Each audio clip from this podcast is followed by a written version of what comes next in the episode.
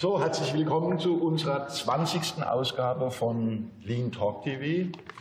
Ähm, wieder aus dem Rhein-Neckar-Theater äh, bei gefühlt 52 Grad ähm, Raumtemperatur. Äh, Raumtemperatur. Deswegen haben wir hier die vielen Wasserflaschen auf dem Tisch stehen. Für alle diejenigen, die uns zugucken, hoffe, ihr habt die Füße in kühlem Wasser stehen. Äh, heute wird es heiß, also nicht wegen uns, ne, aber so. Ähm, ähm, heute soll ja irgendwie der wärmste Tag werden. Ähm, bevor wir einsteigen und ich die Franziska Gütle äh, euch vorstelle, ähm, möchte ich auf etwas eingehen, was sich in den letzten zwei Tagen so abgespielt hat. Und wir haben ja hier in unseren Sendungen und in unseren Themen sprechen wir immer ähm, über Lean, dann auch in Verbindung mit Menschen. Und ähm, in den letzten zwei Tagen ist etwas passiert, wo ich euch gerne zu etwas auffordern würde, ähm, was mir gewaltig auf den Keks geht. Und zwar hatte ich einen Tweet gelesen von dem italienischen Innenminister, der wie folgt lautet, er hoffe, dass nicht noch mehr reiche, weiße Deutschen kämen, um, die Italiener, um den Italienern auf den Sack zu gehen. Ähm, lieber Herr Innenminister Salvini, ich möchte Ihnen sagen, ich kenne so unglaublich viele Menschen aus Italien, Italienerinnen und Italiener, und ich weiß, dass das, was da geschehen ist, ähm, diesen nicht auf den Sack geht. Ähm, ich halte Sie für eine Schande für das, was man unter Menschenrechte bezeichnet. Ich halte das, was Sie veranlasst haben, für eine Schande für ganz Europa.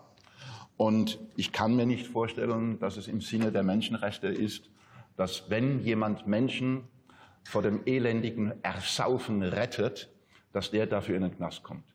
Insofern habe ich die große Bitte, dass alle die, die uns zusehen, ähm, hier vielleicht in den Kommentar Free Carola, den Hashtag Free Carola posten. Und sofern der Götz, das habe ich gesehen, zuguckt, habe ich die Bitte, lieber Götz dass du den Link zu einer äh, Petition reinstellst äh, in den Kommentar, wo wir alle dafür stimmen können, dass diese mutige Kapitänin eben aus diesem Knast kommt. So, ähm, das war ein etwas schwieriger Einstieg in unser Thema. Zu Gast ist, und es ist, ähm, wie gesagt, unsere 20. Sendung, zu Gast ist die Franziska Gütle. Franziska Gütle ist ähm, Smart Operations und Lean Managerin bei Atlas Copco IAS. IAS. Wie? IAS. IAS. IAS. Ähm, für alle diejenigen, die auf der Lean-Base sich rumtummeln, ähm, haben in den letzten zwei Wochen, wie ich meine, zwei tolle Beiträge äh, lesen können. Der eine Beitrag hieß Industrie 4.0 meets Lean Management ein Reisebericht, den die Franziska erlebt hat. Und der zweite Beitrag war, wenn Lean Management auf New Work trifft, eine Reise von Old Work zu New Work. Insofern gibt es thematisch bestimmt eine ganz breite Sendung. Wir reden über Lean, Industrie 4.0 und ähm, New Work. Äh, liebe Franziska, ähm, vielleicht fängst du aber erstmal an, uns zu erklären, äh, was denn die Atlas Copco IAS so treibt. Äh, Unternehmen aus Baden, ansässig in Bretten. Ich habe so viel verstanden, ihr seid ein Kleinserienfertiger genau. oder? Also wir sind in der Branche des äh, Anlagenbaus tätig und machen dort Dosier- und Klebetechnologie. Also meistens in Kleinserien, also jetzt nicht klassisch ein, ein Standard äh, Großserienfertiger, das sind wir nicht. Genau, das Unternehmen ist in, äh, in Bretten sässig. Wir haben weltweit 800 ähm, Mitarbeiter, gehören zu Atlas Copco, also schwedischer Großkonzern, sind mhm. seit, ich glaube, sechs Jahren aufgekauft worden von dort. Klar, es gibt Konzernstrukturen, aber es ist relativ flach ähm, organisiert und wir haben auch noch relativ viel ähm, Freiraum.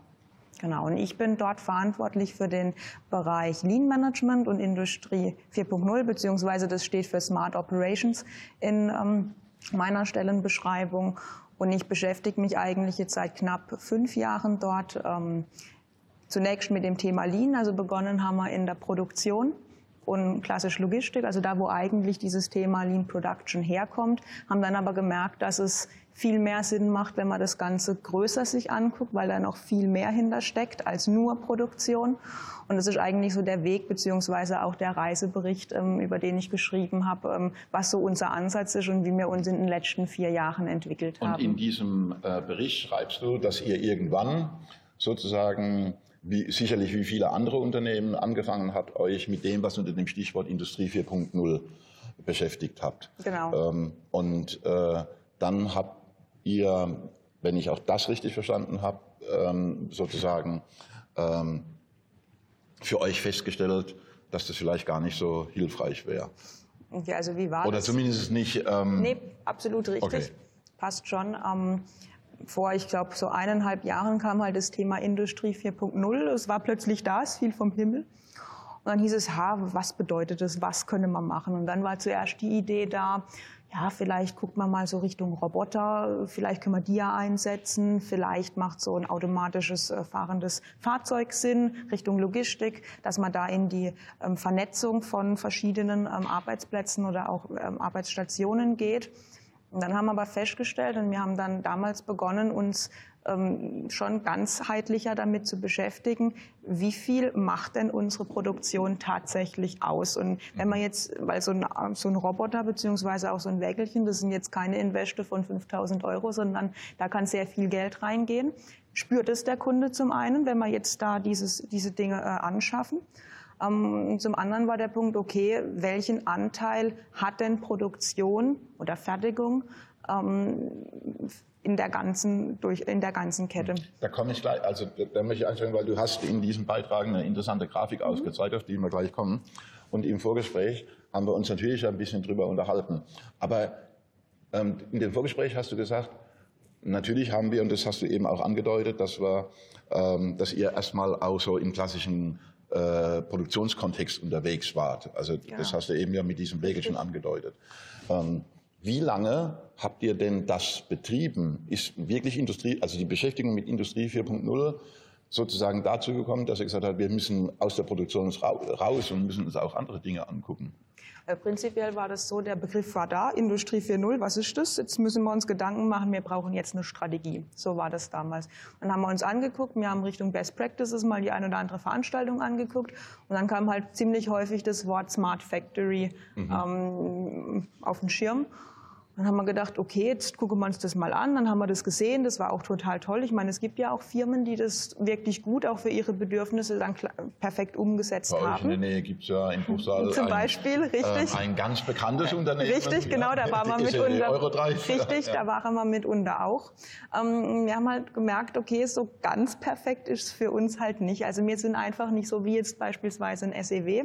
Wir brauchen da irgendwas anderes. Also der Kunde spürt einfach nicht, wenn wir jetzt extrem viel Zeit und Geld in Robotik oder wie auch immer, genau. auch in Mal abgesehen davon, wir haben auch das Wissen intern dafür aktuell nicht. Und jetzt ist die Frage, was macht Sinn? Stürzt man sich Industrie 4.0 rein auf diese technische Schiene oder guckt man sich allgemein mal an, weil eigentlich geht es ja darum, klassisch auch im Lean-Kontext, ich möchte ähm, eigentlich dem Kunden das Bestmögliche bieten und ich möchte meine Wertschöpfungskette eigentlich nach Kundengesichtspunkten ausrichten. und das war dann so der Start, wo wir so nach drei, vier Monaten festgestellt haben, oh, jetzt müssen wir das Ruder noch mal ein bisschen justieren, da müssen wir was anderes machen. Also dann sozusagen all die Ideen, die mit Smart Factory, Industrie 4.0 einhergehen, erstmal auf die Seite gelegt, nicht weggeworfen, sondern auf die Seite also bewusst gelegt. ist es wird zukünftig schon wichtig sein, also wegschmeißen gar nicht, aber es war nicht Prio 1, sagen wir Mhm. Okay. so. Mhm. Okay, gut. Ähm, dann gibt es, und da hatte ich dich unterbrochen, äh, in diesem Beitrag ähm, fällt irgendwie sofort eine Grafik ins, ins Auge, die ja im Grunde nicht wirklich neu ist, aber das eigentliche Interessante ist dabei, ähm, äh, dass diese Grafik dann zum wiederholten Male oder in jedem Fall in deinem Beitrag dann aufzeigt, worüber wir eigentlich reden, wenn wir, du hast jetzt ein paar Mal den Begriff des, äh, des Kunden genannt, wenn wir eben uns nicht auf die Prozesse der Produktion sozusagen fokussieren, sondern auf den gesamten Geschäftsprozess. Genau. Und da gab es eine überraschenderweise eine Erkenntnis. Ja, genau. Überraschenderweise, genau. Ähm, also es war so, es gibt vom VDMA Studien, auch gerade weil wir Maschinen- und Anlagenbauer sind. Ähm, die Studie kam dann auch in der Recherche dann raus, die dann sagte, okay, ähm, die, äh, die klassische Fertigung bzw. die Produktion, die benötigt nur vier Prozent ähm, der gesamten Durchlaufzeit. Und das habe ich damals gesehen gehabt. habe ich gesagt, oh, okay, interessant. Und wir waren ja dann auch ein bisschen weg von dem, klassisch jetzt Smart Factory zu machen. Wir brauchen den ganzen Ansatz. Und dann, das war dann schön, ähm, habe ich auch genug Unterstützung im Unternehmen gefunden, dass wir gesagt haben, lasst uns mit allen Instanzen, also wirklich alle ähm, Abteilungen, sowohl Management als auch Prozessexperten, ähm, lasst uns wirklich die Wertstromanalyse von Anfang bis Ende machen. Und wir haben uns dann damals zwei Tage Lean-Training zu Beginn, damit jeder überhaupt mal weiß, was bedeutet es, auf was lege mal Wert, äh, was gibt es mhm. dafür. Wer war da alles dabei? Also von Geschäftsführung über Bereichsleiter, Abteilungsleiter, Prozessexperten. Also es waren 16 Personen, mhm. wo wir uns wirklich zusammengerauft haben. Vier Tage in Summe. Zwei Tage haben wir dieses Training gemacht, so als Augenöffner. Hey, da kann man richtig was erreichen, auch mit Lean. Es muss nicht gleich Industrie 4.0 sein. Also da bin ich neugierig. Ja. Also wenn ich das dann höre, ähm, da Bereichsleiter Geschäftsführung Lean, mhm. ähm, dann wird ja da sehr häufig äh, Methodendrescherei mhm. betrieben. Ja. Ist das auch passiert? Also prinzipiell ist so, wir haben das Thema Lean schon seit, ich sage mal, sechs, sieben Jahren betrieben. Anfangs war das bestimmt, ging das auch in das Thema, oder es ist ab und an auch mal stark auf Methoden gegangen, aber es ist durchaus auch ähm, das Bewusstsein da, dass es eine Philosophie ist, also dass da mehr hintersteckt und dass da eine, ein gewisses Mindset für gebraucht wird, eine gewisse Haltung, gewisse Werte. Das ist da. Natürlich, ich meine, jedes Unternehmen kämpft wahrscheinlich mit den gleichen Themen. Ja. Dem einen oder anderen ist stärker bewusst und bei manch anderem muss man eben noch ein bisschen dran arbeiten. Aber prinzipiell, und das fand ich schön, haben sie alle mitgemacht. Und das, was dann extrem interessant war, war, weil wir sind extrem stark gewachsen, also fünf Jahre immer mehr wie zehn Prozent Wachstum. Also das ist gigantisch auch für eine Organisation. Viele Menschen, viele neue Menschen. Nachdem ihr gekauft worden seid? Ja, oder? genau, nachdem ja, okay. wir gekauft worden sind. Und ähm, Genau, und daneben haben wir uns die ganze Kette mal vom Vertrieb, Vertrieb hat begonnen bis hin zur Installation und auch After Sales dann, ähm, haben wir uns angeguckt und es war dann spannend, dass der Anfang nicht unbedingt perfekt Bescheid wusste, was denn die Mitte und das Ende macht und umgekehrt. Also es war auch so eine Art, lasst uns mal gucken, was auch die anderen tun, also um mhm. bewusst diesen Blick vom Tellerrand einfach mal mhm. zu erweitern. Es war interessant. Mhm. Und dann, also sozusagen raus aus dem Silo. Genau, absolut mhm. raus mhm. aus dem Silo. Das war der Punkt. Und dann, ähm, wir haben dann nicht Probleme allein aufgenommen, sondern Problemfelder. Also da gab es dann schon, äh, ich sage jetzt mal, größere Brocken. Mhm. Und am Ende war eigentlich dann auch der Punkt, wo wir gesagt haben, hey, eh, dass wir jetzt anfangen, viel Geld in die Digitalisierung von Prozessen zu stecken. Ich meine, da gibt es auch coole Tools und Möglichkeiten, möchte ich gar nicht äh, mhm. ähm, ähm, schlecht reden oder so, aber es ist einfach noch nicht die Zeit für uns äh, da. Wir können noch so viel tun. Weil wenn du dir ähm, das Prozessdesign anguckst, also wenn du ähm, die Schnittstellen dann auch zählst, ähm, wo du machen kannst, in unserem Fall ist es so, dass wir mehr wie die, die Hälfte der Durchlaufzeit nur durch Schnittstellen verlieren. Und mhm. wenn du jetzt die Lean-Brille aufsetzt dann, und die Problemfelder dir anguckst, dann kannst du halt unglaublich viel machen. Dann muss man doch in Ohnmacht fallen, oder? Wenn man äh, ungefähr die Hälfte der Zeit ähm, sozusagen damit verbringt, sozusagen an den Schnittstellen klä zu klären. Also ja, ich will richtig. da ähm, auf diese Grafik mal eingehen. Das ist in der Tat eine Grafik von, von der VDMA äh, die von einem Einzelfertiger ausgeht. Vom Anlagenbauer, oder vom also Anlagenbauer klein, ausgeht, ja. Genau. Die sagen, äh, Klärung äh, und Abschluss eines Auftrags macht ungefähr 20 Prozent ja. aus. Entwicklung und Beschaffung machen hier in dem Beispiel 67 Prozent aus. Die Produktion macht einen Anteil von 4 Prozent aus. Ja. Äh, Lieferung und Inbetriebnahme dann nochmal ungefähr 20 Prozent. Genau. Ähm, war das ähnlich bei ja. euch? Also wir haben das dann auch durchgespielt. Ich meine, wir sind dann nicht ganz viele Aufträge abgegangen und haben es gemessen. Die Zeit haben wir dann nicht investiert. Aber ich meine, die Menschen, ähm, die dort waren, die haben schon ein gutes Bauchgefühl, wenn man dann fragt, wie lange braucht ihr in etwa und so. Und wir kamen dann eigentlich mehr oder weniger auf sehr ähnliche Zahlen. Und mit dieser Erkenntnis macht man jetzt was? Genau, also es war so eine Art Augenöffner, wo dann so viele, oh, okay, da, da, da haben wir durchaus noch Potenzial. Und das war dann eigentlich auch der Grund, wo wir gesagt haben, okay, Es wird zwei große Initiativen geben, also unter, unter dem einen Deckmantel. Wir haben es dann Smart Meets Lean genannt, also so nennt mhm. sich jetzt die Gesamtinitiative. Aber wir haben dann auch gemerkt, dass für einen, einen reibungsfreien Fluss ähm, damit Produkte fließen können, muss ich mir sowohl das Prozessdesign, aber auch das Produkt in sich angucken. Also das sind jetzt eben diese beiden großen ähm, Herausforderungen, ähm, die mir treiben. Wenn man so, wenn man so, so, so, so einen Slogan entwirft, ja? Das, wird, das ist ja auch nicht selten. Ne? Mhm. Also, ähm, auch vielleicht, häufig, auch, ja. vielleicht auch typisch für Konzerne, oder? Mhm, durchaus, ja. So. Kannst du ähm, uns vielleicht so kurz erzählen, ähm, wie der Heizer im Maschinenraum, insbesondere mit so einem Begriff, der auch noch äh, ja fast ausschließlich Englisch ist, ja. äh, wie die damit umgehen? Wie habt ihr das erklärt? Wie, wie Habt ihr das überhaupt erklärt oder ist das irgendwo? Ja, also, also, prinzipiell nach Ende dieser Wertstromanalyse haben wir uns dann nochmal getroffen und haben ein, ein Wertstromdesign gemacht. Also was ist überhaupt möglich? Wie stellen wir uns denn das alle miteinander vor? Und dann gab es halt gigantische Potenziale, wenn man eben Produkt und Prozess sich anschaut. Und dann war das so der, der Start, würde ich sagen, wo wir gemeinsam dann als gesamtes Team gesagt haben, Leute, wir müssen was tun. Und dann sind wir in, ähm, klar, dann hat man es ein bisschen auf, ausgearbeitet. Wir haben dann auch die Strategie aufgesetzt, haben auch bewusst versucht, mit vielen Bildern, also das, das greifbar zu machen und haben dann eben dieses Lean-Basistraining so ein bisschen umgemodelt, dass man den Menschen, also dass man die Menschen einlädt, sie schult, ihnen auch zeigt, hey, das, das bedeutet Lean, das, das dieses Wort, also Lean gleich schlank, das ist jetzt nicht die, der Diätkurs, den wir machen, sondern und da steckt ganz viel hinter. Also wir haben versucht, über diese Schulungen die Menschen mitzunehmen, oder wir versuchen es immer noch, weil es sind ja viele Menschen, das ist mhm. ein ongoing-Thema, es ihnen zu erklären, auch an kleinen Beispielen. Aus Fertigung und Produktion gab es schon ähm, ähm, einige kleine Projekte, wo man schon zeigen konnte, hey, das funktioniert gut und das ist genau das, was wir damit meinen. Ähm, und so haben wir das eigentlich versucht, durch viel Kommunikation mit den Menschen sprechen, jetzt nicht unbedingt das krasse Buzzword-Bingo auspacken, dass ich die Menschen überfordere, sondern ihnen einfach auch in ihrer Sprache und sagen, hey, guck mal, da haben wir doch das miteinander gemacht, das ist genau das, das, mhm. das muss darunter verstehen, so wird es kommen.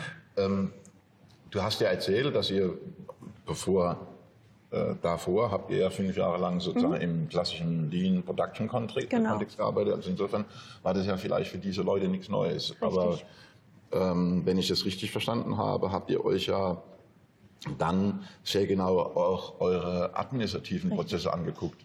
Und die Menschen hatten ja möglicherweise mit dem, was hinter Lean steckt, äh, eher weniger zu tun. Das, genau. Wie sind die, wie offen waren die Menschen? Also das Gute, sage ich jetzt mal in Anführungszeichen, ist, dadurch, dass wir so, so viele Verluste an den Schnittstellen haben, die Menschen merken ja alle, dass es nicht ganz so toll läuft. Und wenn ich dann mit ihnen sage, hey, wir möchten gemeinsam was tun, und das muss ich wirklich sagen, auch in der Firma, wo ich jetzt arbeite, die, die Kultur ist schon da, hey, ich möchte was besser machen, ich möchte da anpacken. Es sind auch relativ viele junge Leute da dabei, das ist da recht positiv, mhm. dass man da starten kann. Also was wir gemacht haben, wir sind dann in Projekte gegangen mhm. und haben halt jedes Mal, bevor ein Projekt gestartet hat, dieses Basistraining gemacht, um zwei Tage zum einen so die Menschen zusammenzubekommen, weil das war dann bewusst auch interdisziplinär, mhm. dass vielleicht mal mal ein Konstrukteur äh, mit einem Projektmanager und jemandem aus dem Fertigungsbereich und aus dem Vertrieb gemeinsam das macht, sich auch mhm. besser kennenlernt. Mhm. Weil wenn das Menschliche passt und man ein paar Kaffee mal miteinander getrunken hat, geht man ganz anders um, wenn man miteinander um, ja. schafft. Genau. Und daher ging das, also hat es eigentlich funktioniert. Was wir dann gemacht haben für die Administration, wir haben eine Tätigkeitsstrukturanalyse durchgeführt, also nochmal nach der, äh, nach der Wertstromanalyse nochmal eine Ebene tiefer gegangen und haben wirklich die ganze Administration aufnehmen lassen, was sie einen Monat äh, wirklich äh, tut, also in standardisierten Katalogen, um wirklich auch da zu sehen, wo sind denn unsere größten Potenziale. Mhm. Und da muss ich sagen, es war mit dem Betriebsrat eine Kooperation, also auch gerade mit Datenerfassung, mhm. die haben uns sehr unterstützt, also es war wirklich gut und es hat nahezu jeder mitgemacht. Also okay, das wollte ich gerade fragen. Also ähm wenn man von so einer Tätigkeitsanalyse spricht, ähm, dann äh, wird es ja häufig äh, möglicherweise auch, es gibt eine Chance, dass das so interpretiert wird, jetzt wollen Sie mich kontrollieren. Richtig. Und ich hätte ohnehin die Frage nach dem Betriebsrat gestellt, kommt aber gleich, weil die Angela hat, glaube ich, etwas, was er reinspielen möchte durch einen Kommentar, Beitrag oder Bemerkung. Genau. Ähm, zum einen erstmal, ähm, lieber Götz, vielen Dank fürs Teilen. Also du hast es wunderbar dahingesetzt. Also jeder, der sich das anschauen möchte, kann über diesen Link diesen Beitrag aufrufen. Und ähm, es gibt hier jetzt äh, speziell zu zwei Punkten ähm, eine Frage, beziehungsweise die eine Frage ähm, kommt von Daniela. Hallo Daniela, liebe Grüße. Ähm, sie fragt, was es denn bedeutet hat, also im Speziellen sich das Produkt anzuschauen. Und ähm, die andere Frage, die kommt vom Dirk. Hallo Dirk. Ach, liebe Grüße zu dir. Und ähm, er fragt, ähm, wie ihr das geschafft habt, ähm, diese Kultur zu entwickeln. Oh je. Das sind wir ja noch gar nicht, lieber dir. Das wurde eben aber gerade angesprochen, weil ähm, Franziska sagte ja in dem Moment, es gab schon eine gewisse Kultur. Ne? Also die okay. Kultur sei da und das ist die Frage, die dahin okay, geht. Franziska. Okay, also vielleicht die Zwei erste. Minuten. Ja, genau. Ich gebe Gas. Nein. Also ähm, zum Thema Produkt, also was es bedeutet. Ähm, wir haben uns darüber Gedanken gemacht oder sind auch gerade aktiv dabei, ähm, das Thema Modularisierung vorzunehmen. Also dass ich, selbst wenn ich ein, ein Sonderanlagenbauer bin, dass ich trotzdem einen gewissen Standard intern haben kann. Also so das, das Thema Make Standard, Sell Special. Also, dass ich, also nicht jedes Produkt neu erfinden. Richtig, genau. Wir müssen nicht jedes Mal das Rad neu äh, engineering. Das ist schon ein Thema bei uns, das, das muss man sagen.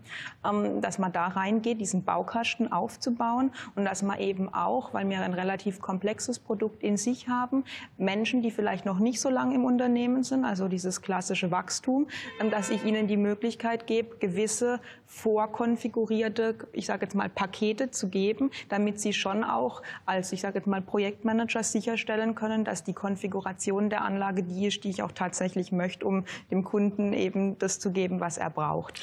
Da hat doch der Vertrieb hoch angeschrien, oder? Naja, prinzipiell merken Sie auch, dass es da Optimierungspotenzial gibt, weil es einfach noch nicht so perfekt ist, also wie es derzeit ist. Ich vermute jetzt mal, in der Vergangenheit, vielleicht heute auch noch so, ähm, wurde quasi jedes Produkt neu erfunden.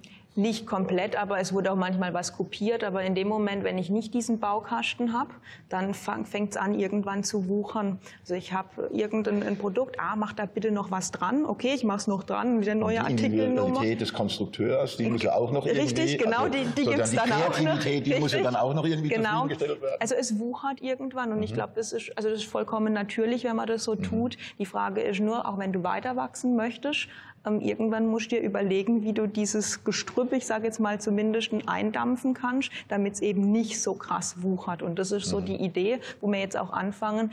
Wir haben jetzt das Glück, neue Produktgenerationen zu bekommen, dass wir für diese neue Produktgeneration jetzt komplett auf diese Modularisierung mhm. gehen.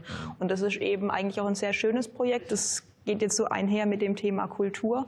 Ähm, dass ich nicht diese klassische Silo-Denke habe, sondern dass ich interdisziplinär Teams bilde, die gemeinsam an strategisch wichtigen ähm, mhm. Projekten fürs Unternehmen arbeiten. Und das ist eigentlich so ein Punkt, wenn man den Leuten das erklärt und sagt, hey, da gibt's was, es ist total wichtig für uns, ähm, wir wollen da was machen, bist dabei, hast Bock drauf, dann funktioniert das eigentlich ganz gut. Und ich denke, wenn, wenn diese Gruppen dann miteinander arbeiten und dann da auch was rauskommt, dann prägt es die Kultur auch schon in einer gewissen Form. Naja, also der, die die Veränderung sozusagen, die bei den Menschen stattfinden muss, ist, dass sie kapieren, dass ihr Produkt noch genauso wertvoll Richtig, genau. und genauso individuell und ist, auch wenn es äh, Standards gibt. Ja, ja also so. ich meine auch Konstruktion merkt, dass so wie sie das machen, das sind ja wahnsinns Mehrfachaufwände, dann finden sie es nicht mehr so genau, sie wissen auch nicht, dann wo... Dann fehlt was in den Stücklisten. Richtig, genau, und ich muss was abändern. Ich meine, die, eigentlich hat ja ein Konstrukteur richtig Lust drauf zu konstruieren. Das ist den Teil, Mensch, ne? richtig, ne? das so. ist der Teil der Wertschöpfung, die er erbringt. Genau. Und er hat wenig Bock auf Dokumentation, Pflege von irgendwas suchen, von was die klassischen Verschwendungen. Ja. Und im, ich sage jetzt mal, im Engineering-Bereich ist eben diese Verschwendung Anwendungen ganz klassisch die Punkte und die mhm. gilt es jetzt eben zu reduzieren oder zu eliminieren im besten Fall. Und da ist eben dieses Baukasten, der Baukastenansatz schon ein wichtiger. Aber es das heißt nicht, dass wir zukünftig Katalogware machen. Also überhaupt gar nicht. Also ich kann schon intern mich standardisiert aufstellen,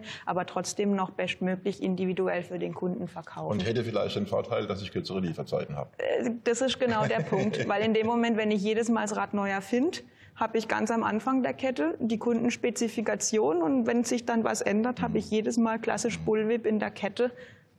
So ist es.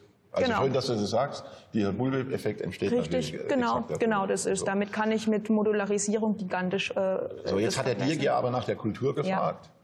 Ähm, ich würde sagen, da kommen wir noch drauf. Ähm, Er kann dann gern noch mal ansatzweise. schreiben, wenn Er das- kann dann noch mal, wenn er nicht zufrieden ist, kann Genau, er noch mal kann er noch schreiben. Und schreiben. Offenburg ist ja von Rastatt oder von Bretten nicht so weit weg. Ihr könnt Genau. euch ja mal auf einen Kaffee treffen.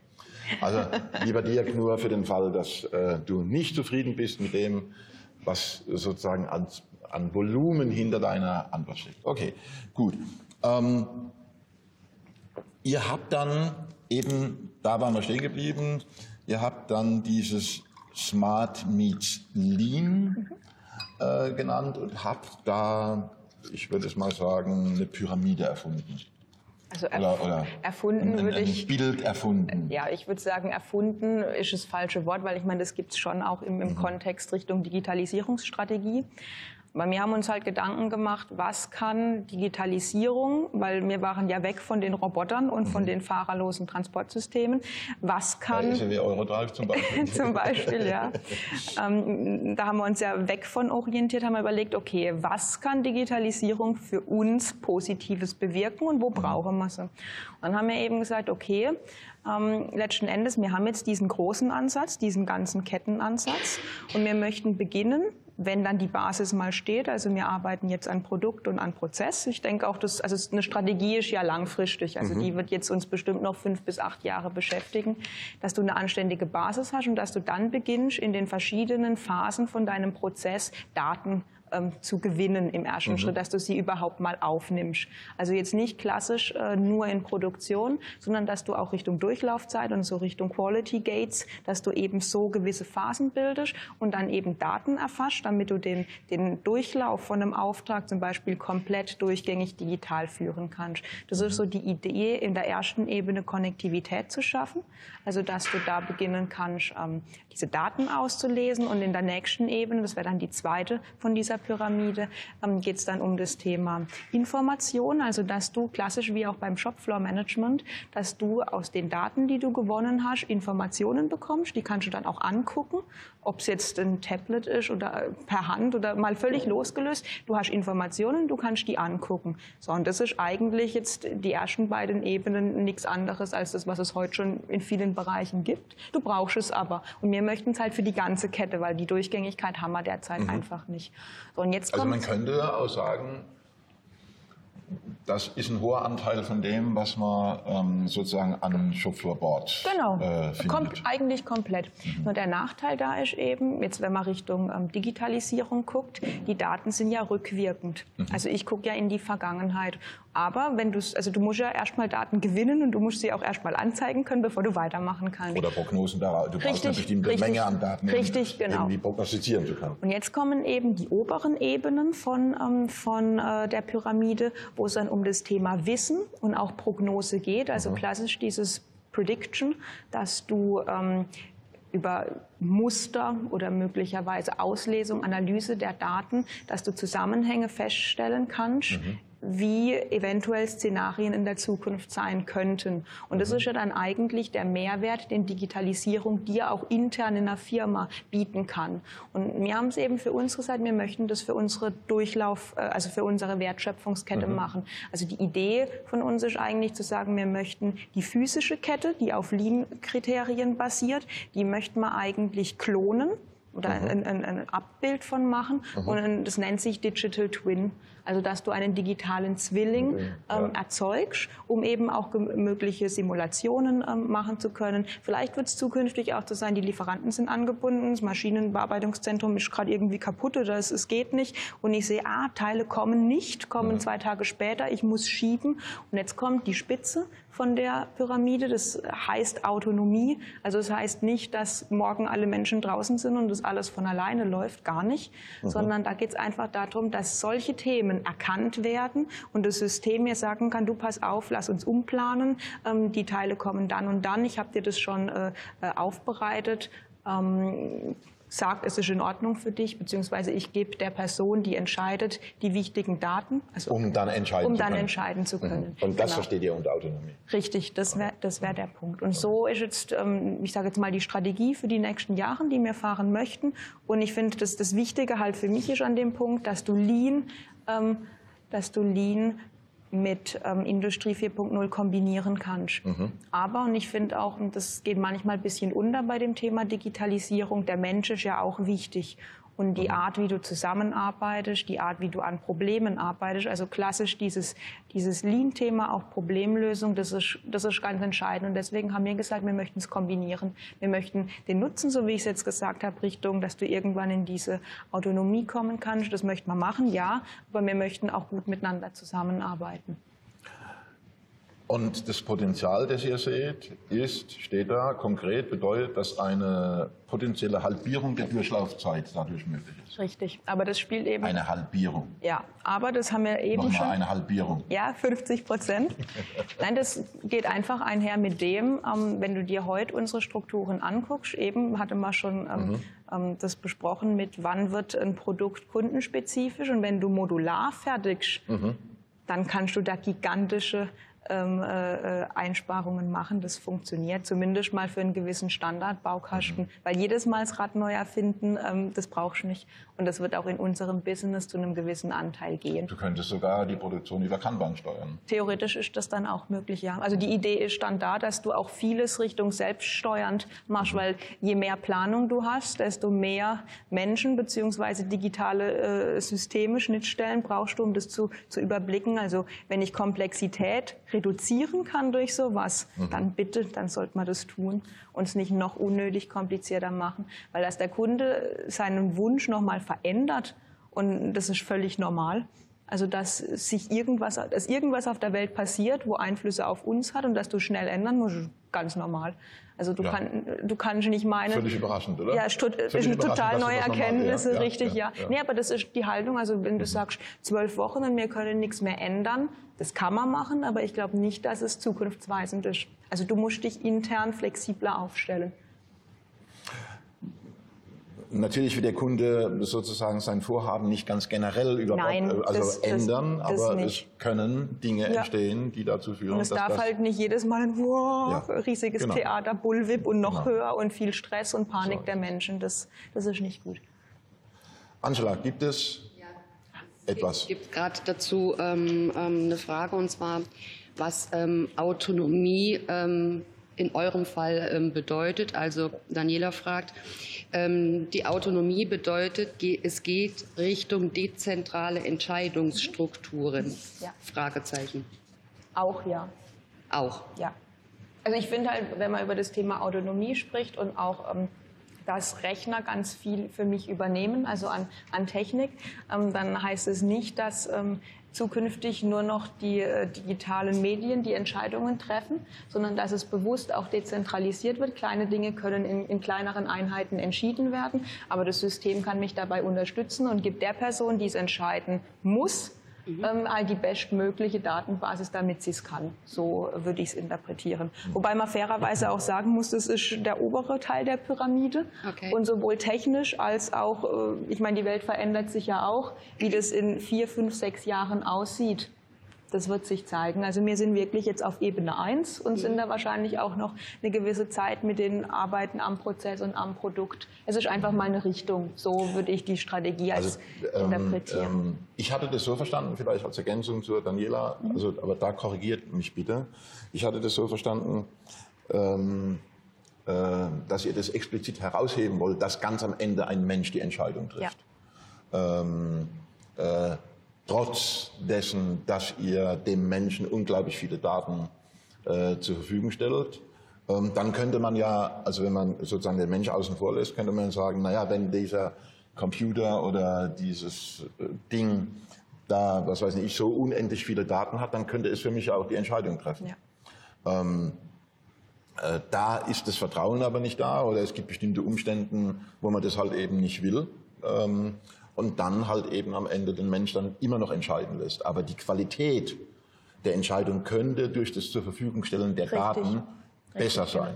Gut, ich meine jetzt, wenn es darum geht, äh, Box ist leer, bitte sag Lieferant neue Box. Das ist ja. eine Entscheidung, die darf das System treffen, wunderbar ja. gern machen. Also ich sage jetzt mal in dieser Welt, die relativ einfach oder auch kompliziert ist, wo man einfach mhm. mit Mustern, wenn, dann, tu dies, also diese klassischen Abfragen, dann darf das System das gern tun. Mhm. Aber ich glaube, gerade bei komplexen Dingen und auch bei, wenn es wirklich um Know-how geht, also ich meine, wir sind in der Klebe- und Dosiertechnologie tätig und da ist auch sehr viel Fachwissen notwendig. Dafür brauche ich einfach einen Mensch und ich brauche auch die Kompetenz von dem Mensch. Und deswegen mhm. ist sie wichtig, ähm, da mhm. reinzubringen. Also das ist schön, dass du das sagst, weil in der Pyramide ähm, ähm, steht ja letztlich auch äh, der Begriff äh, Information, Wissen, Prognose, Autonomie, also sozusagen ähm, äh, das ist die Reihenfolge.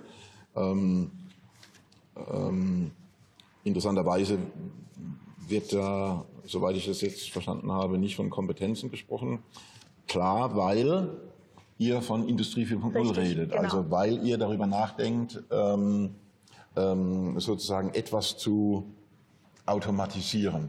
Letzten Endes ist für mich, wenn ich was digitalisiere, tue ich einen Prozess automatisieren, aber mhm. der kann nicht, also der wird nie so denken und fühlen können wie ein Mensch. Und das ist und, eigentlich auch, und damit kann ich über Wissen das gut tun, aber die Kompetenz ist halt auch was, wo dieses, ich sage jetzt mal, dieses Weiche drin steckt. Und das ist die Unterscheidung jetzt für mich. Mhm. Okay. Ähm, deswegen wäre es ja viel klüger, wenn wir überhaupt in dem Thema Bildung von Kompetenzerwerb sprechen würden und nicht von Wissenserwerb. Richtig, ja. Wissen alleine ist ziemlich nutzlos.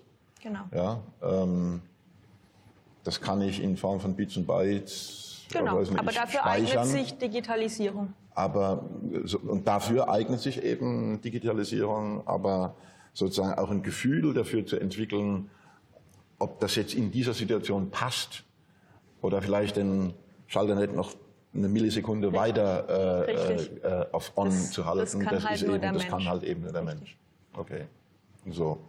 Noch was, Angela? Hat die Frage Gut. beantwortet. Okay, dass ähm, letztendlich der Mensch entscheidet und ja. nicht der Algorithmus. Ja. Gut. ähm, nee, das wäre mir jetzt, Franziska, das wäre mir jetzt ähm, zu, helf mir, also ähm, das wäre mir jetzt zu einfach. Ähm, also der Mensch entscheidet und nicht der Algorithmus. Das, es gibt auch, das hast du eben gesagt, es, es gibt auch Dinge, Fälle. wo der Computer entscheidet. Ja.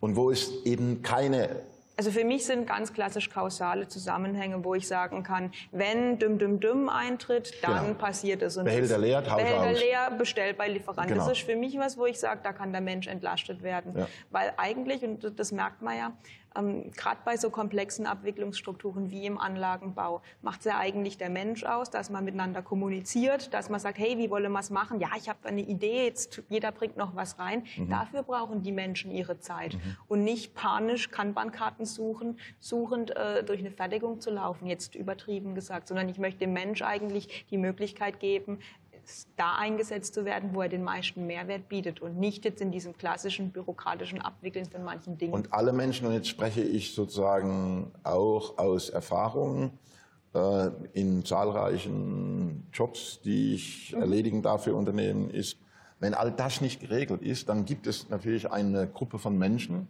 die, die nicht nur dieses Wissen haben, sondern auch dieses Know-how haben. Äh, und das ist aber nur in deren Köpfe. Genau. Und das sind dann klassische Wenn-Dann-Beziehungen. Genau. Und wenn die dann aber gehen, dann hast du ein Thema. Hast einen, einen Job zu erledigen oder nicht mehr. Genau, oder nicht ne? mehr. So, ja. Genau. So. Ähm, ja. Ja, gut. Aber dann waren wir ja bei Menschen mhm. und irgendwie, huch, sind wir bei dem Thema New Work. Richtig. Also du. Also irgendwann bist du dann, hast du gesagt, Mensch, ähm, jetzt möchte ich sozusagen verweisen auf diesen zweiten Beitrag. Genau. Ähm, äh,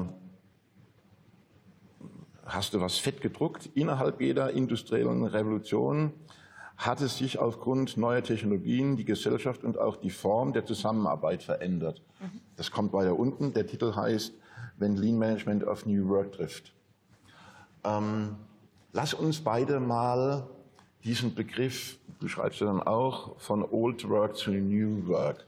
Lass uns da mal fünf Minuten drauf rumdenken. Okay. Was ist aus deiner Sicht an diesem Old alt und an diesem New neu? Hm, ich würde vielleicht gerne einsetzen, warum ich dazu gekommen bin. Oder es mhm. gab für mich so, ein, so, so einen Wendepunkt, wo ich gemerkt habe, oh, da müssen wir was tun. Mhm. Und zwar, wenn du jetzt über diese Produkt- ähm, und auch über diese Prozessverbesserung in dem Unternehmen sprichst, dann veränderst du letzten Endes ja auch Arbeitsweisen ganz gigantisch. Ähm, ja, es, ja. Ver es, verändert sich auf jeden ja. Fall. Es, ist, es, geht in Richtung Change-Prozesse.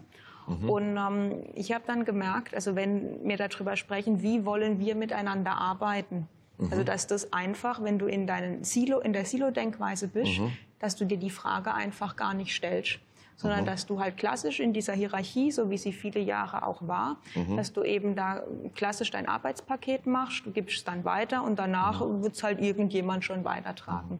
So und dann, wenn du jetzt in diese, ich sage jetzt mal auch Richtung Wertstromorientierung gehst und möchtest mhm. stärker in diese ganze Kette gehen, dann muss sich die Denkweise in einer gewissen Form schon verändern, damit mhm. diese neuen Konzepte überhaupt fliegen können. Und das war für mich so der Punkt, wo ich gedacht habe, okay, wir müssen auch in Richtung unserer Kultur was machen, beziehungsweise ich brauche. Wenn du, äh, ich nehme jetzt mal das Beispiel, äh, du hast Erde, wenn du den Samen reinbringst, dann musst du ja auch gießen und du musst das ja hegen und pflegen. Und das war eigentlich so der Punkt, wo ich an den Punkt kam, wie möchten wir zusammenarbeiten, wie wollen wir auch die ganzen Projekte steuern. Ich, und für mich dieses Thema Old Work steht schon für mich so ein bisschen ich habe diese klassischen Wasserfalldiagramme, ich kann alles planen, es ist für mich sehr, es ist analysierbar, ich kann auch jedes Mal den Prozess äh, ähm, ähm, repetitieren, also er ist wiederholbar. Das sind für mich Eigenschaften, die ich jetzt schon in Richtung dieses, dieses Old Work packen würde. Und ich habe halt massiv gemerkt mit den Themen, die, die auf mich zukamen und auch immer noch zukommen, dass es halt einfach nicht mehr passt. Es kommt so viel, es, es wird mhm. komplex, ich kann viele ähm, Dinge auch nicht vorhersehen. Also wenn ich einen Wasserfallprojektplan aufsetze, dann kann ich ihn in drei Wochen gerade neu machen, weil ich wieder irgendwas, irgendwas ist wieder passiert. Und diese Art zu denken, sich zum einen auf diesen Wandel einlassen zu können, aber auch die Strukturen so anzupassen, dass sie auf den Wandel passen, dass ich damit gut umgehen kann, das ist für mich das Thema, wo in, in dieses, diese neue Welt geht. Mhm. Und also nehme ich das wahr und ich sage halt klar, dieses Arbeiten in Teams, vielleicht auch nicht mehr so klassisch mit Hierarchie, das ist auch was, wo, wo ein, ein Umdenken erfordert, weil viele Menschen ähm, sind es halt gewohnt, Arbeitsauftrag, ja, mache ich, Haken dran, weiter geht's. Aber dass du jetzt plötzlich selbstbestimmt in einem Team deine Arbeitsaufträge dir selbst zusammenstellst, weil du einfach ein cooles Ziel hast und das erreichen möchtest, das ist eine ganz andere Form des Arbeitens. Mhm. Also, das hat mich jetzt unglaublich viel Kraft gekostet, hier ruhig zu bleiben und okay. dich nicht zu unterbrechen. Jetzt äh, hau raus. Nein, genau. Also ich finde es interessant, welche Begrifflichkeiten du auch benutzt hast. Ähm, dass du entweder mit Old beziehungsweise sozusagen tendenziell mit äh, New verbunden hast. Also, ähm, zuallererst, in deiner Ausführung hast du von Hierarchie gesprochen. Mhm. Und man könnte jetzt, wenn man gut zugehört hat, denken, mhm. dass das old ist. Ich würde sagen, es ist ein Teil von old. Es kann vielleicht auch im Neuen sein, aber es verändert so. sich. Die Frage ist, ähm, die Frage ist, was verstehen wir denn unter Hierarchie? Mhm. Also das allgemeine Bild, glaube ich, wenn wir uns in diesem Kontext unterhalten, ist, stellen wir uns einen riesen Tanker vor mit 80 äh, verschiedenen Hierarchieebenen genau. und so weiter und so fort. Selbst wenn es das gäbe, heißt es noch lange nicht, das dass dieses Unternehmen, dass dieses Unternehmen nicht entlang des Wertstroms denkt. Ja. Das wäre eine Kulturfrage. Ja. Also, nee, wenn wir, wenn wir also, und da fange ich nicht nur wegen der Temperatur an zu schwitzen, sondern auch wie, wie das äh, eben ja sehr häufig äh, diese Sau durchs Dorf getrieben wird. Also alle die, die behaupten, das ist aber meine persönliche Meinung, dass Hierarchie etwas Schlechtes sei und es damit verknüpfen, dass es alt sei, ähm, ähm, sind mir zu wenig Detail, mhm. äh, äh, detailliert. Mhm. Das ist das eine. Das andere ist, ähm, du hast von Teams gesprochen. Mhm. Ähm, wer sagt denn, dass wir auch in einem hierarchischen Kontext nicht in Teams zusammenarbeiten können? Äh, können wir. Ne? Also äh, wir können äh, in einem hierarchischen Kontext auch nicht in Silos denken und in, ähm, wie sagt man, ähm, äh, äh, Teams denken, die sich die Gruppenmitglieder zusammensetzen aus unterschiedlichen hierarchischen Ebenen. Ähm, ähm, ähm, das ist möglich. Wenn es nicht gemacht wird, ist es wiederum eine Frage der Kultur. Mhm. So. Ähm, Wobei ich da gern einhaken möchte, gerade bei dem klassischen Hierarchie. Also ich bin bei dir, Hierarchie ist prinzipiell nichts Schlechtes, das möchte ich gar nicht sagen. Und es kann auch viele Jahre noch, er wird wahrscheinlich auch mhm. viele Jahre noch so sein. Aber wenn es darum geht, wie Entscheidungen getroffen werden, darf ich jetzt oder kann ich jetzt dieses Team, dieses interdisziplinäre Team zusammenstellen? Und ich muss mit ganz vielen verschiedenen Leuten, weil die ja alle ihre Führungskräfte haben. Das ist eine Frage der Kultur. Haben, richtig, aber ich muss sie ja trotzdem einladen, ich muss sie mehr oder weniger abholen, ich muss ob ihnen den Sinn verspüren, ob sie ob wollen, das, richtig, ob sie, ob, sie die mir die Mitarbeiter, ob sie alles der Kultur, alles der Mitarbeiter, wie ich sage halt, also ich spüre für mich ähm, in dem Umfeld, wo ich bin, brauche ich manchmal auch schnelle Entscheidungen. Ich muss mich auch schnell verändern können. Und dieses System, so wie die Hierarchie einfach ist, sie gibt ja auch Menschen eine gewisse Stabilität und das ist ja auch gut und fester Platz, klare, klare Zuordnung und alles. Nur damit bin ich einfach, ich, ich bin nicht so flexibel und wandlungsfähig, wie ich bräuchte, wie wenn ich ähm, in, in einem kleineren Team schnell eine Entscheidung treffe, losgelöst von dem. Das möchte ich mit dem Thema Hierarchie wir, sagen. Wir beide sind so ein bisschen aneinander geraten, weil ich gesagt gesagt habe, das, was du da geschrieben hast, in einem anderen Beitrag, in einem anderen Blog, ist ein Scheiß. Äh, du hast nämlich hergesagt, so für dich ist die, ähm, wir verraten das dann auch gleich, äh, warum du auf solche warum du auf dem Trip bist. Okay. Ja. Ähm, äh, du hast mal irgendwo geschrieben, das habe ich gelesen, so Shopfloor-Management wäre äh, sozusagen die Urform von oder New Work oder so. Äh, dann habe ich mich ja. letzten Linienrand glaube angeranzt, da warst du auch sauer. Ähm, das haben wir mittlerweile geklärt. Ähm, heute liegen wir in den Armen. Ähm, liegen wir uns in den Armen. Also das, was du willst, und das ist doch nicht von, eine Frage von Hierarchie, das, was du willst, ist doch das Urthema von Shopfloor-Management. Also, wir kommen zusammen, weil wir zum Beispiel an irgendeiner Kennzahl etwas beobachten, mhm. wo wir feststellen, äh, dass etwas zu tun ist. Ja. Und dann laden wir alle diejenigen zu diesem Gespräch ein, also zu diesem Meeting mhm. ja, auf dem Shopfloor, wo wir glauben, die können uns äh, helfen. Äh, die können, hätten einen Beitrag dazu. Mhm. Das kann der Konstrukteur sein, das kann der Einkauf genau. sein und so weiter und so fort. So. Und dann treffen wir, weil du gesprochen hast von schnell, mhm. äh, dann treffen wir da drin eine Entscheidung. Genau. Die ist schnell. Also ist doch das nicht neu. Also nee. Software Management haben wir doch nicht gestern erfunden. Das gibt es doch schon zumindest wenn es richtig angewendet wird und nicht so, wie es in 95 Prozent aller Fälle angewendet wird, dass da irgendwelche Bullshit-Kennzahlen auf irgendein Brett gehängt werden. Aber wenn man wirklich die Idee, im Übrigen auch die, die letztlich ja von Toyota kommt. Ja, genau. Ne, auch wie, ähm, wenn die das Band angehalten haben das und haben sich darüber unterhalten, was müssen wir denn tun, damit der Fehler nicht mehr passiert? Ja. Das ist doch nicht, das ist doch schon 30 Nein. Jahre alt und älter. Also prinzipiell sind die ganzen Themen, die bei New Work für mich kommen, die sind alle nicht komplett neu. Sie heißen jetzt halt anders und es ist vielleicht auch eine neue Sau, die jetzt durchs Dorf dieses Thema Agile, also das, äh, ich kann Agile langsam ja. auch nicht mehr hören, so, so. von dem von und dem wir stellen Wort. die Unternehmen jetzt in Kreisen da. Ja, ja, genau, und, so und machen und so Holocracy und wie auch immer. Oder? Okay, alles gut, ja. Prinzipiell ist für mich, also neu ist mhm. es nicht, aber dass Menschen so denken und dass sie das zulassen und dass sie eine Organisation stärker an, an diesem, was nicht neu ist, ausrichten, mhm. das ist für mich was, weil du sagst selbst 95 Prozent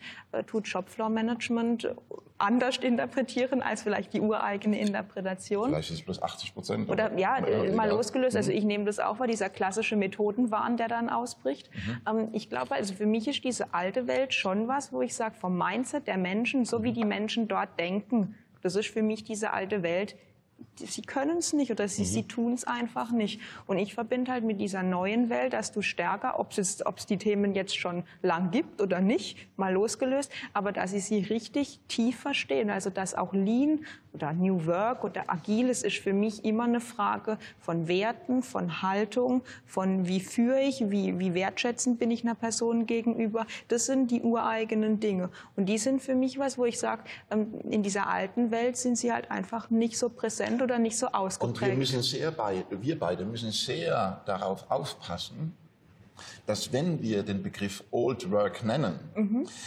und zwar in diesem äh, thematischen Kontext, mhm dass wir sehr genau darauf achten, dass der, der uns gegenübersteht, ja, genau, nicht denkt, wir meinen, sozusagen Lean wäre die Old äh, Nein, World nein. Ähm, äh, oder Old Work äh, und alles, was jetzt, ne, also so alles, was jetzt irgendwie englisch klingt. Ja, das ist new. Und ohne da jetzt tiefer hineinzugehen, die Angela, die ist schon ganz nervös, möchte ich diesen einen Satz noch loslassen, äh, weil, weil sich jemand gemeldet hat.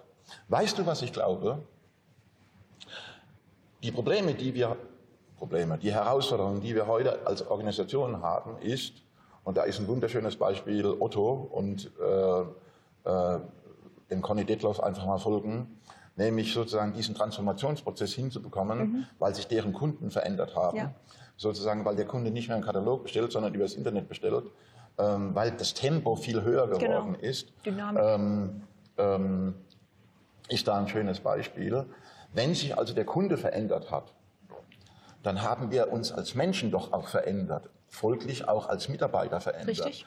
Wenn wir uns als Mitarbeitende verändert haben, also die jungen Menschen, die jungen Menschen einfach nicht mehr, wie das so häufig gesagt wird, äh, nach oben buckeln und nach unten Genau, treten. treten. Wenn das nicht mehr ihre Wertvorstellung ist, wenn ihre Wertvorstellung eben ist, sozusagen, unabhängig davon, wie ich dazu stehe, das ist eine völlig aus äh, 9-to-5-Jobs machen zu wollen.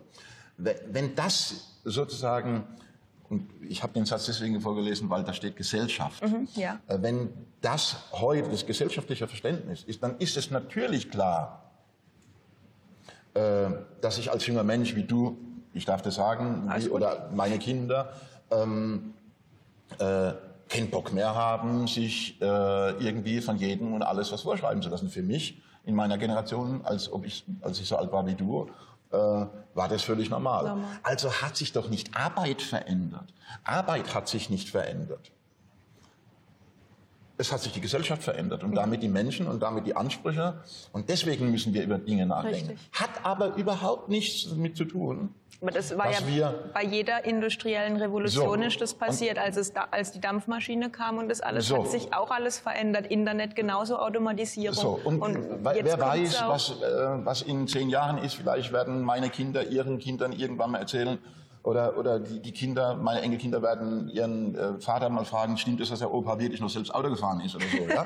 Ja, Und klar. So, so, ja. Also da verändert sich etwas, aber deswegen hat sich doch Arbeit nicht verändert.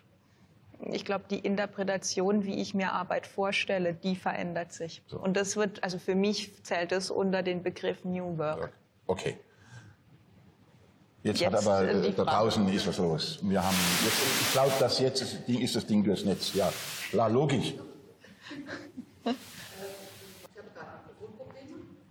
Nicht mehr? Ja. So, jetzt nochmal anfangen. Ja, ähm, also wie gesagt, ähm, ich sagte eben, es wird in der Gruppe ähm, diskutiert, also hier ähm, online diskutiert über den Begriff Hierarchie. Ähm, und sie sind sich einig, ähm, dass es eigentlich keine, nein, nicht eigentlich, es gibt keine Gruppe ohne Hierarchie. Ähm, der Kurt Steffenhagen, liebe Grüße nach Italien, Kurt, ähm, sagte, ähm, vielleicht muss man unterscheiden zwischen sich wandelnder Hierarchie und der klassischen Hierarchie. Also unterstellen, dass du das Das gemeint gut, hast. Gut, ja. Ähm, die klassische steht in, in Stein gehauen, Ja. so wie man Ja. sich das vorstellt. Und die neue ist veränderbar, wobei das Prinzip das gleiche bleibt. Ja. Also ja.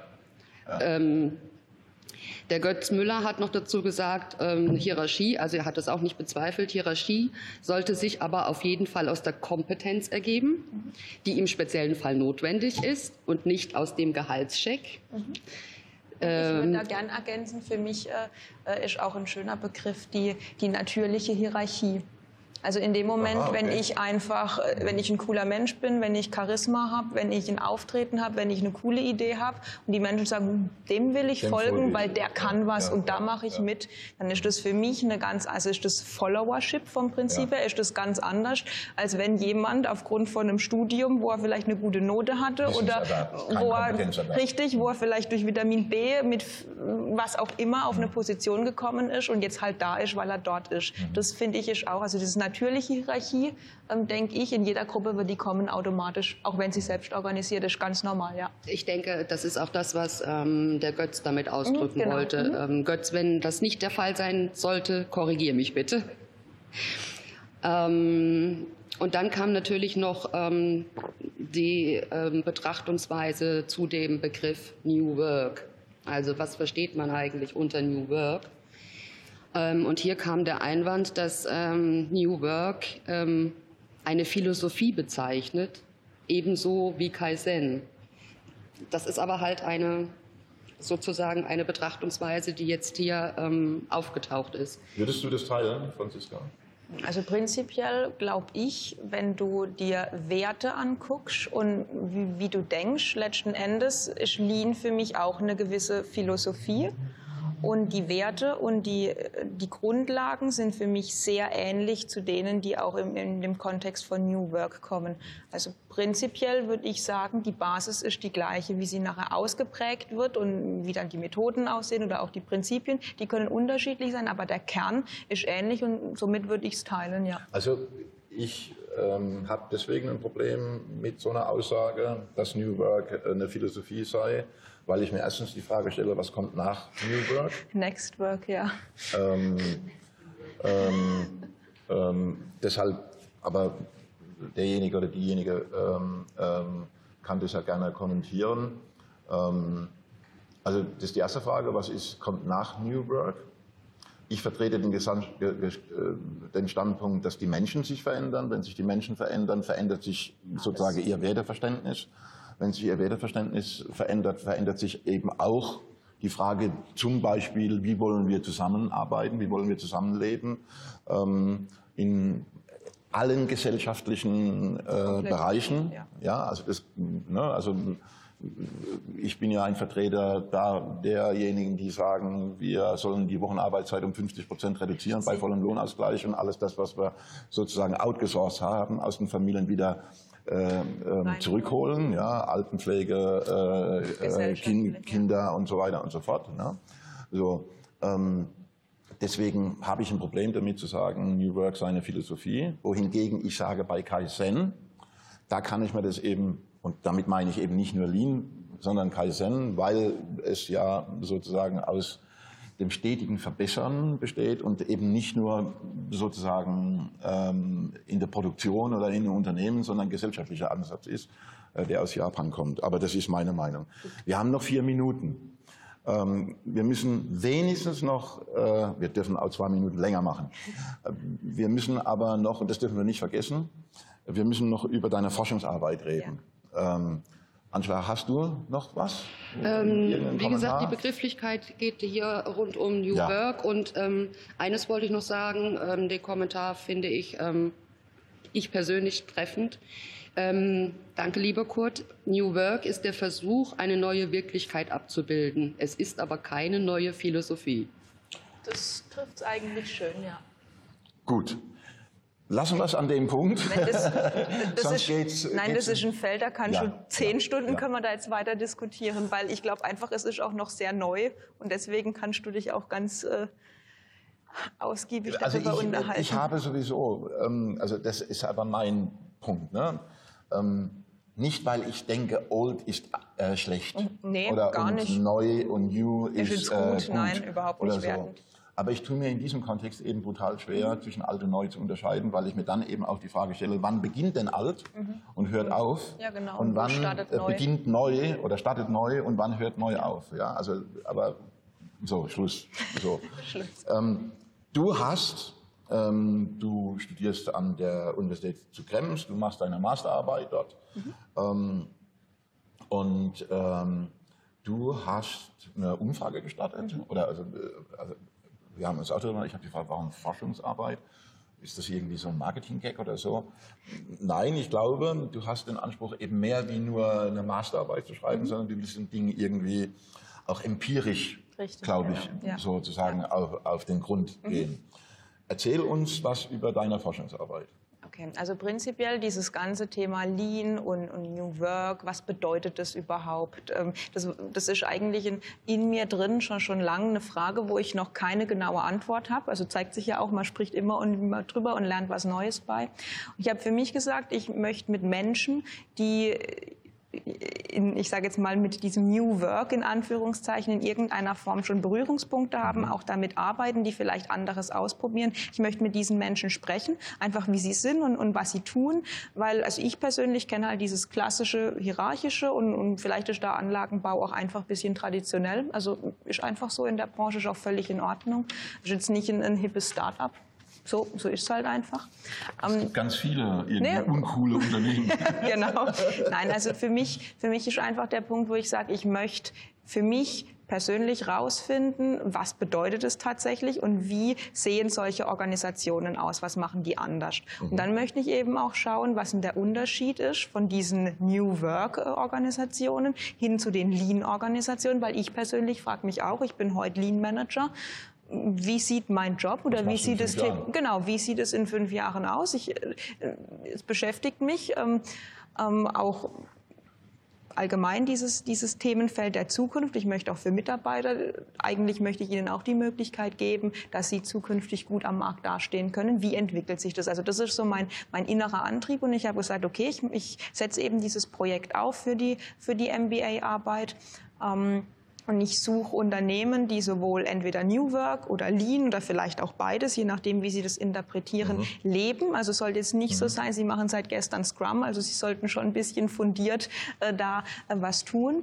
Und ich spreche mit den Unternehmen. Ähm, mhm. Ich, ich versuche. Hast du da einen Fragebogen? Oder? Genau, also ich habe, also zum einen interessiert mich der individuelle Weg, weil ich glaube, mhm. jeder ist anders und ich glaube auch nicht, dass es die Lösung gibt. Also das bewusst recht offen. Aber ich habe auch ein, ein Modell, wo ich dann eben die Organisation Organisation versuche, in gewissen Kriterien einfach, ähm, ähm, ich sag mal, in einer Art Standortbestimmung äh, reinzubringen, damit ich am Ende sagen kann, die Unternehmen, die sich jetzt stärker mit New Work befassen, die befinden sich in den Bereichen, Lean eher in dem. Und ich möchte eben schauen, ob es Korrelationen gibt, ob es vielleicht Widersprüche gibt, ob es vielleicht eine Evolution ist. Also man weiß es einfach nicht. Ich möchte mit Menschen aus der Wirtschaft, also die tatsächlich das tun, jetzt nicht mit der Beratungsindustrie, sondern mit Menschen, die das wirklich im Unternehmen tun, sprechen und möchte ihre ähm, Reise oder ihren Weg, den sie gegangen sind, ähm, möchte ich eben zeigen, weil, und das glaube ich, daher ist es für mich auch mehr als nur eine Maßstabarbeit, ich möchte Menschen, die so ähnliche Herausforderungen haben wie ich, also du stehst da, es verändert sich alles, irgendwoher kommen die Basswörter, man weiß nicht so genau, was es ist. Ich möchte ihnen Impulse geben, also nicht, dass sie es kopieren mhm. als Best Practice, sondern einfach Impulse, was andere getan haben oder was möglich ist überhaupt. Das ist so das Ziel von meinem Projekt und da eben suche ich okay. Unternehmen. Und wie viele Unternehmen haben da bis jetzt teilgenommen? Also aktuell sind jetzt 52 am Start. Cool. Also wirklich cool. Okay, und das läuft noch bis Ende des genau. Jahres. Genau. Also ich und sag noch schnell die Website, wo man dich kontaktieren kann. Also ihr könnt mich unter Think Different, alles zusammen, .news, ähm, könnt ihr mich kontaktieren, beziehungsweise wenn ihr Bock habt und mitmachen möchtet, dann einfach schreiben. Gar okay. kein Thema. Xing, LinkedIn mit Namen, das, kein Problem. Ähm, genau. Und man findet dich auch auf Xing, man kann dich äh, via Facebook finden. Genau. So. Also Franziska Gütle, auf LinkedIn bist du ziemlich aktiv. Mhm, Oder genau. einfach auf die Leanbase gehen. Dort findet ihr unter Lean Publishing zwei Artikel von der Franziska und könnte machen. Die Ergebnisse wirst du dann beim Lean Around the Clock 2020 vorstellen. Richtig, genau. Ähm, wo wir uns ja auch dem Thema Nürnberg angenommen haben. Jetzt, ich gucke auf die Uhr, ich mache ein bisschen Tempo, weil es auch warm ist. ähm, oder haben wir uns schon dran gewöhnt? So. Ja, genau. Ähm, wollen wir noch was sagen zum Schluss? Ich freue mich über jeden, der mitmachen möchte. Genau. So. Ähm, euch vielen Dank, dass ihr bei der Temperatur, Angela, Chris, Carsten, hinter der Kamera, ähm, mit uns hier zusammen wart. Äh, ihr da draußen, die ähm, sozusagen auch bei diesen Temperaturen uns zugeschaut haben. All denen, die das sozusagen sich aus der Konserve angucken und äh, wir sehen uns sozusagen wieder nach der Sommerpause. Voraussichtlich äh, Mitte, Ende September ist dann die 21. Sendung. Ob man noch ein Jubiläum hinbekommt, 25 Sendungen dieses Jahr, weiß ich nicht, aber die 21. Sendung wird dann irgendwann Mitte, Ende September sein. Ähm, ich wünsche euch, sofern ihr in Urlaub geht, irgendwie eine coole Zeit. Macht's gut und denkt dran, Free Carola. Servus. Tschüss.